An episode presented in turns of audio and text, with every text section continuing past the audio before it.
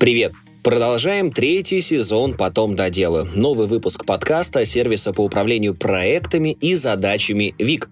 У микрофона ведущий подкаст Илья Вахмистров. Я продолжаю вещать тебе о том, как укладываться в дедлайны, работать в команде и быть лучше. В этом выпуске мы поговорим с тобой о том, как работать эффективнее из другого часового пояса – Разница во времени с коллегами накладывает определенные неудобства, но их можно избежать, если придерживаться некоторых правил. Работа в часовом поясе, который отличается от времени основной команды, накладывает определенные неудобства. Чем больше разница во времени, тем сильнее смещаются рабочие часы от стандартного с 9 до 6. Первое время это вызывает дискомфорт и ограничивает, но ко всему можно привыкнуть. Сегодня поделимся своим опытом, как мы настраивали работу с разницей в 5 часов между Москвой и Бали. Обозначь рабочие часы. Удаленка дала возможность работать над проектами сотрудникам из разных уголков мира. Например, почти вся наша команда из Москвы, но есть ребята из других городов России. Но автор оригинальной статьи на сайте vic.net Инга выделилась больше всего. Она работает на другом континенте, на Бали. Ну, вроде круто, но есть особенность. Разница во времени 5 часов. Поэтому, чтобы синхронизироваться по времени с командой, она начинает работать в обед и заканчивает ближе к полуночи. В конце рабочего дня закрывает ноутбук и практически сразу ложится спать. Это значит, что позже в 19.00 по Москве коллеги до нее достучаться уже не могут. Такие ограничения важно обозначить заранее, чтобы все были в курсе и не рассчитывали на оперативный ответ позже этого времени. Держи текущее время коллег перед глазами. В последней версии iOS на телефоне появилась классная функция. Можно выводить на главный экран виджеты времени с разными часовыми поясами. Очень удобно для того, чтобы понимать, сколько времени сейчас у твоих коллег. Потому что бывает так, что коллеги предлагают созвониться в 16.30 по Москве, а ты не можешь быстро сообразить, сколько это будет у тебя. Из-за этого у нее были случаи, когда Инга путалась и пропускала звонки. Еще она советует нам полезное приложение, на которое наткнулась не так давно. Называется приложение TimeBuddy. Оно сравнивает время сразу в нескольких часовых поясах. TimeBuddy можно использовать как инструмент для полноценного планирования удаленной работы, так как он позволяет экспортировать данные в Outlook, Google календарь и так далее. Кстати, бесплатно можно добавить аж до четырех городов. Распредели задачи на рабочий день по сложности.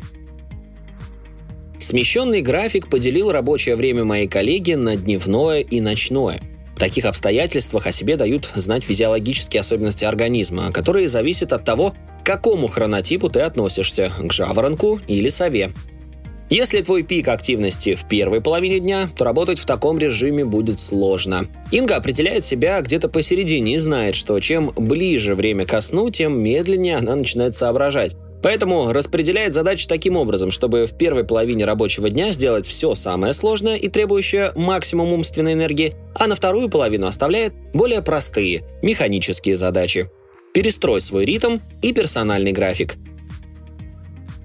Инге пришлось э, приучить себя вставать в 7 утра, несмотря на то, что работа начинается в обед, потому что практически все личное время приходится на первую половину дня, и если спать дольше, то можно словить ощущение, что не занимаешься ничем, кроме работы.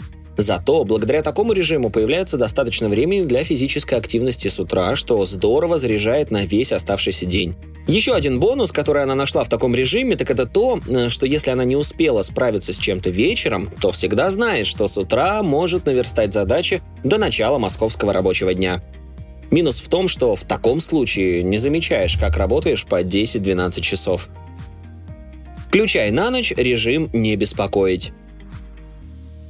Первое время, когда Инга ложилась спать в таком э, ритме, в таком графике, она просто не могла заснуть из-за уведомлений на телефоне, потому что коллеги еще работали и постоянно чатились в мессенджерах. Пришлось пойти на радикальные меры и выключать все уведомления на ночь, хотя раньше такой функцией она никогда не пользовалась.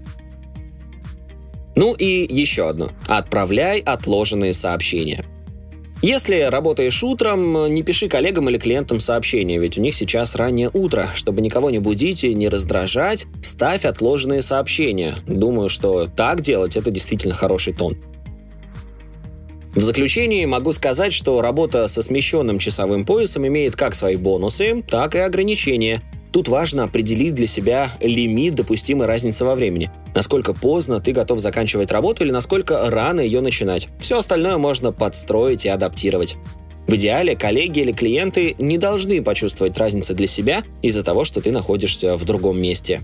Например, э, теперь Инга точно знает, что плюс 5 или минус 3 часа – это для нее максимум, под который она может подстроить свой рабочий график без сильного ущерба личному распорядку дня. Тем не менее, сейчас приходится жертвовать всеми вечерними развлечениями в будние дни, но это компенсируется магией утра, которую получается себе позволить. Спасибо, что дослушал выпуск до конца. Делись этим и другими выпусками со своими друзьями и коллегами. Подписывайся, чтобы не пропускать новые выпуски. И, конечно же, регистрируйся в нашем сервисе ВИК. ВИК отлично подойдет для управления личными задачами, например, для планирования дел, так и для работы в команде. Регистрируйся, чтобы стать эффективнее и делать больше. На этом все. До встречи в следующем выпуске.